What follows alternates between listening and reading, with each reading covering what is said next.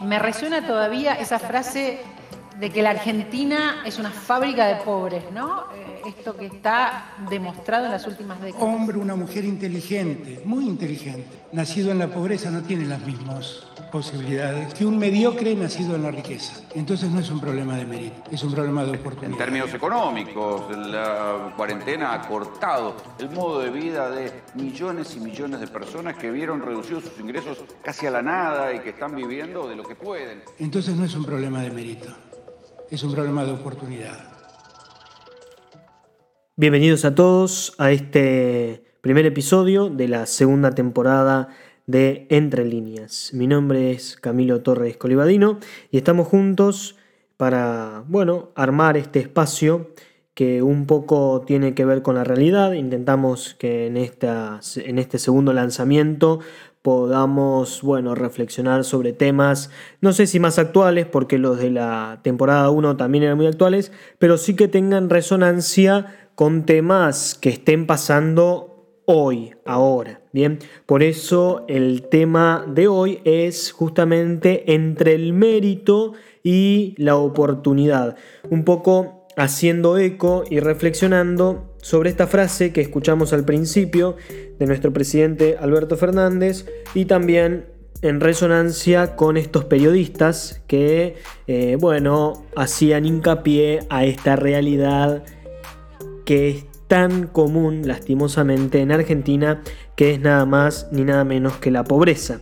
Algunas aclaraciones eh, así en primera instancia, a priori, como para no caer eh, en, esto a medida que vayamos escuchando esta grabación, este podcast. No, no es ni una apología de, de ninguna doctrina o pensamiento económico, como así tampoco es eh, avalar o criticar ninguna postura política partidaria en concreto. Es decir, más fácil, no estoy ni hablando en contra de Macri ni a favor de Alberto porque no es mi objetivo. La verdad que no estudio ni ciencias políticas eh, como para poder hacer un, un análisis un poco más profesional del asunto, como así tampoco tengo mucha idea de economía como para poder ofrecer elementos y recursos que terminen resultando significativos más allá de la opinión de alguien que por supuesto siempre tiene que ser tenida en cuenta cuando se dice desde el respeto, podríamos decir, sin que suene muy cliché, se dice o como se diga. Bueno, ¿por qué elegí hablar de este tema? Porque me encontré con un informe de la ONU que estima que luego de la pandemia, que nadie sabe cuándo va a ser, o sea, una estimación un poco extraña, pero bueno, cuando termine la pandemia, más concretamente cuando termine la cuarentena, en Argentina el 53% de los niños van a estar sumergidos en la pobreza. Entonces yo dije, tenemos que hablar de la pobreza, tenemos que hacer una reflexión con el equipito de entre líneas sobre la pobreza y nos vino como anillo al dedo esta expresión del presidente Alberto que dice un, un mediocre, un mediocre. Eh, más bien, la, la expresión correcta quiere decir una persona muy inteligente en la pobreza tiene menos oportunidades que un mediocre con muchas oportunidades. Y empezó toda esta cuestión súper famosa, súper conocida, entre la meritocracia y demás. Bueno, algunos Twitter, algunos tweets, perdón, que leí por ahí también que tenían que ver con la abolición de la herencia. Bueno, ya temas un poquito más ligados al comunismo. Pero bueno, sin entrar en esos detalles, me pareció que es muy importante poder reflexionar sobre estos temas para poder pensar nuestra postura y nuestra posición, nosotros que seguramente estamos escuchando esto a través de Spotify, eh, con un celular bastante, bastante inteligente, podríamos decir, y bastante Carelli, eh, como yo ahora que estoy grabando esto al lado de la estufa con un flor de micrófono que me regalaron mis amigos. Bueno, estamos en una posición bastante cómoda, entonces ¿Qué podemos hacer a partir de una reflexión sobre este tema? Y digo esto no para llevarme la parte, sino porque me parece, y esto lo decía en el vivo del domingo, que los que tienen que hablar de la pobreza son los pobres. Es muy fácil hablar de la pobreza sin tener en cuenta a los pobres o sin ser pobres. es muy fácil hablar de la pobreza en posiciones cómodas como las nuestras. Entonces lo primero que tenemos que hacer quizás es dejar de romantizar la pobreza. Tenemos que animarnos a hablar de la pobreza por encima y superando cifras que demuestran la realidad pero que nos alejan de ella.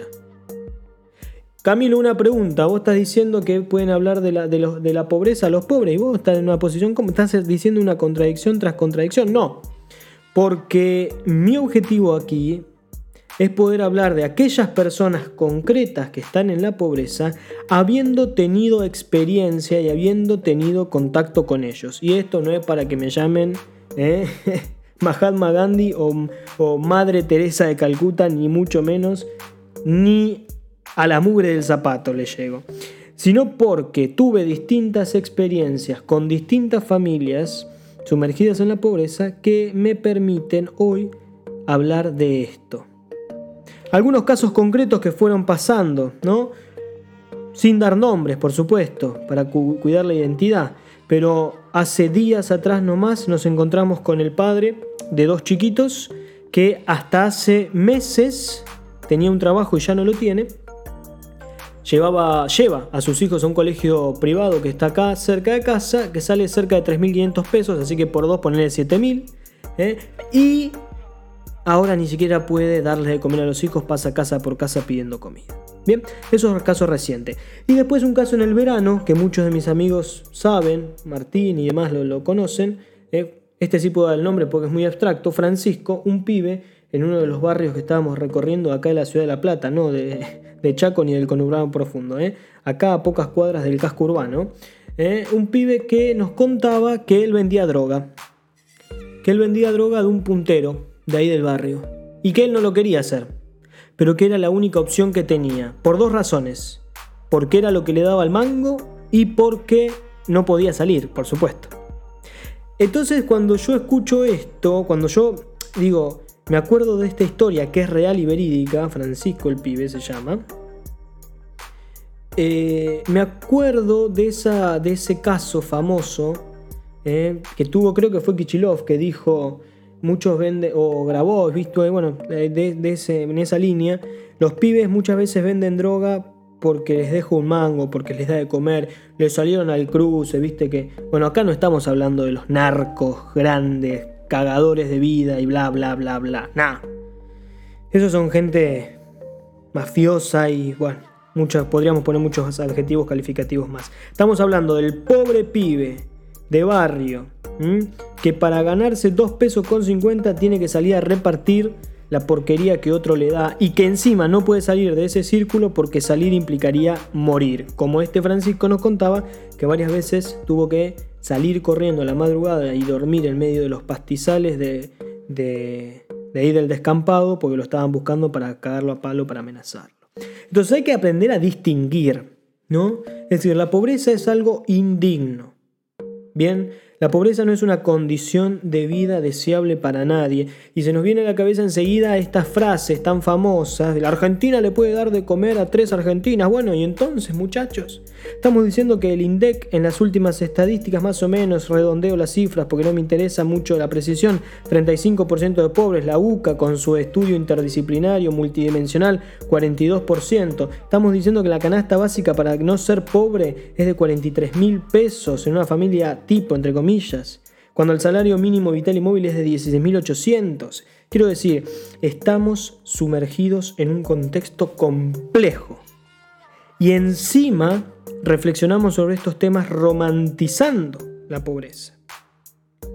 Romantizando la pobreza y, estigmatizando constantemente a la gente que vive en estas situaciones. Bien, por supuesto, ¿los pobres son todos buenos? No. ¿Los pobres son todos malos? Por supuesto que no. Aquí están en juego oportunidades, sin hacer, unas sin hacer cuestiones demasiado sociológicas y demás. Es obvio, es obvio que mientras más pobreza haya, por ejemplo, va a haber mucha más inseguridad. Y no estamos hablando acá, por supuesto, tengo que hacer todas, estas aclaraciones para que no me salten a la yugular, no estamos hablando acá del crimen organizado, ¿eh? las grandes bandas criminalísticas que ya seguramente la gente que, está, que tiene mucho más poder que yo sabe por nombre y apellido bla, bla, bla, bla, sino estamos hablando del raterito. Bien, esa persona que de verdad sale a robar porque no tiene otra opción. ¿Es algo recomendable, avalable e incluso justificable? En mi opinión, no.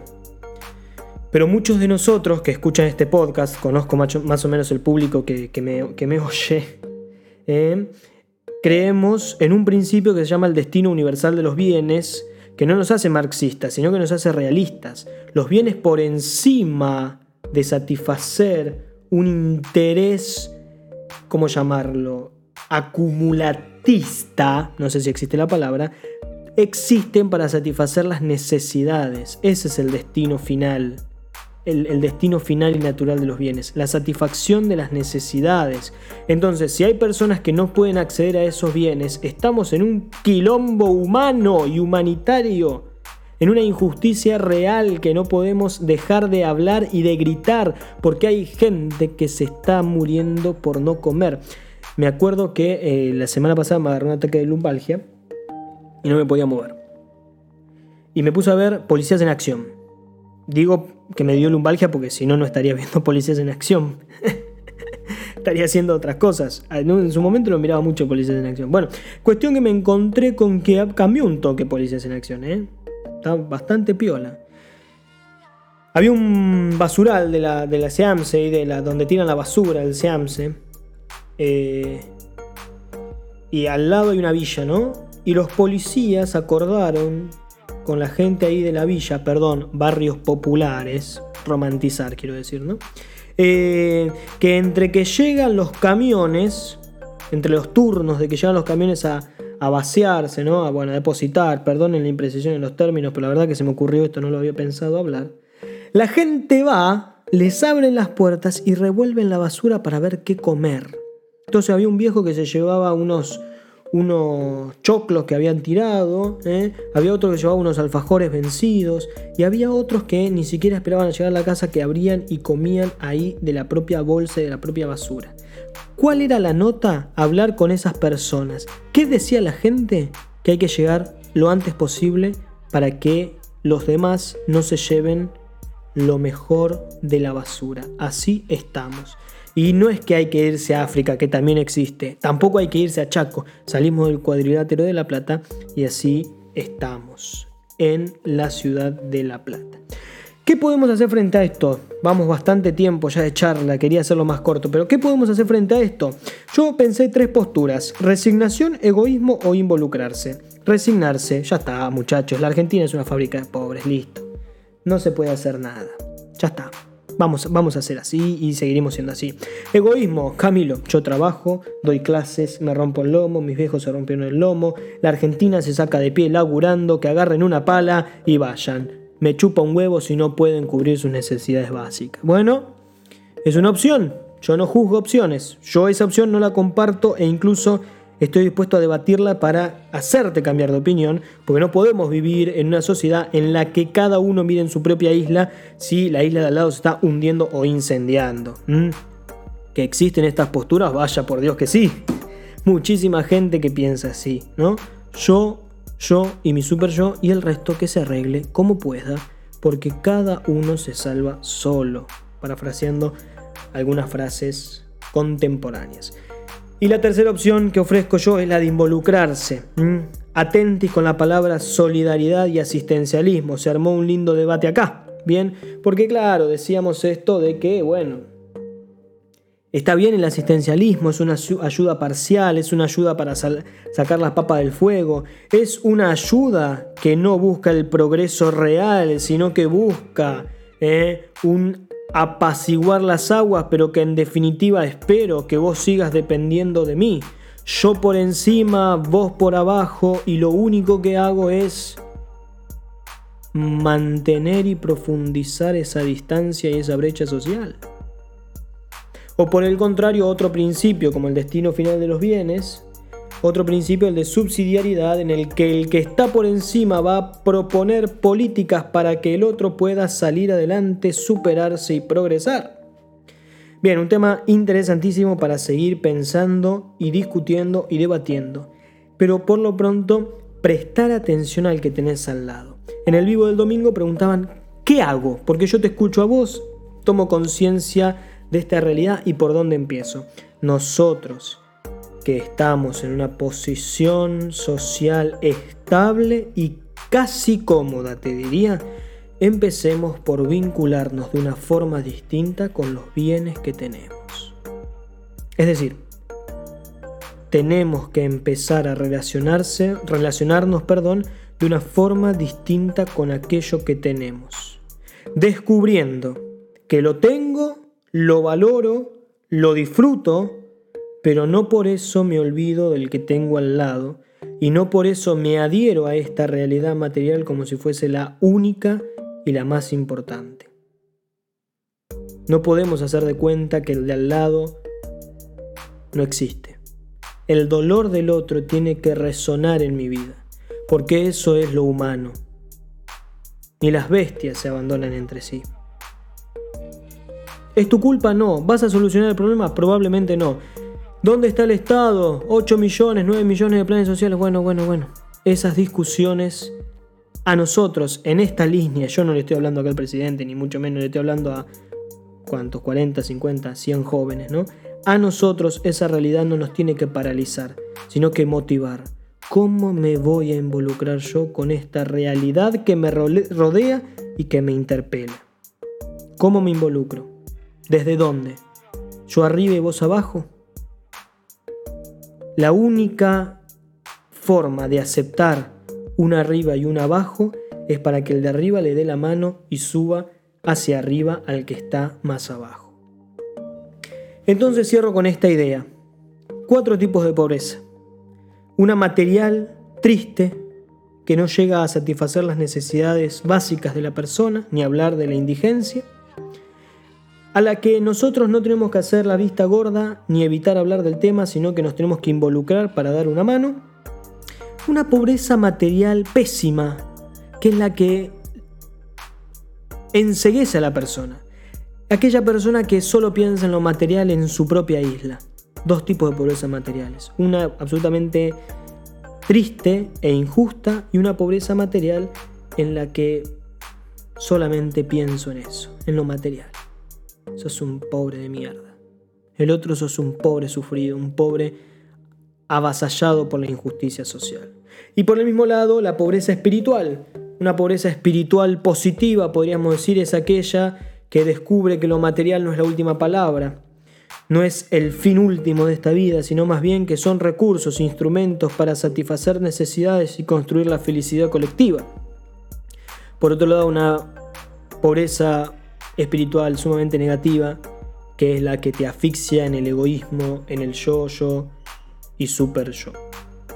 Bien, por eso cerramos entonces pensando en estos temas, no para ofrecer una solución, como digo siempre, no porque tengamos la verdad definitiva y absoluta, sino para poder pensar juntos este tema entre el mérito y la oportunidad, entre las distintas oportunidades que nosotros tenemos, cómo las aprovechamos, cómo las vivimos y cómo nos relacionamos con el otro, con la persona que tengo al lado, desde qué lugar, ¿Con qué intención?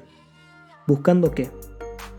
35% de pobres, según el INDEC, 42% según la UCA, 53% se espera de niños en la pobreza después de la pandemia y nosotros que estamos cómodos, llenos de oportunidades, con muchas riquezas, ¿qué vamos a hacer? ¿Vamos a seguir estigmatizando a los pobres? ¿Vamos a seguir romantizando la pobreza? ¿O vamos a animarnos a ver esta realidad de frente y decir, yo puedo hacer algo, no porque tenga la solución, sino porque el, que sufre es alguien como yo y no algo. Tiene una dignidad que le es propia por ser hombre, a la que yo tengo que responder desde también mi propia humanidad y desde mi propia dignidad. Que de los pobres hablen los pobres, que son los que entienden la pobreza, porque es fácil hablar de la pobreza sin tener en cuenta a los pobres. Involucrarse, acompañar, estar cerca y dejar de marginar. Hasta acá llegamos por hoy, gracias, esperamos que les haya gustado, comenten, difundan, me encuentran en Instagram como CamTorrec. Nos veremos en la próxima con otros temas de Entre Líneas. quédate de todo lo que escuchaste con aquello que te sirva para seguir profundizando y creciendo. Chau.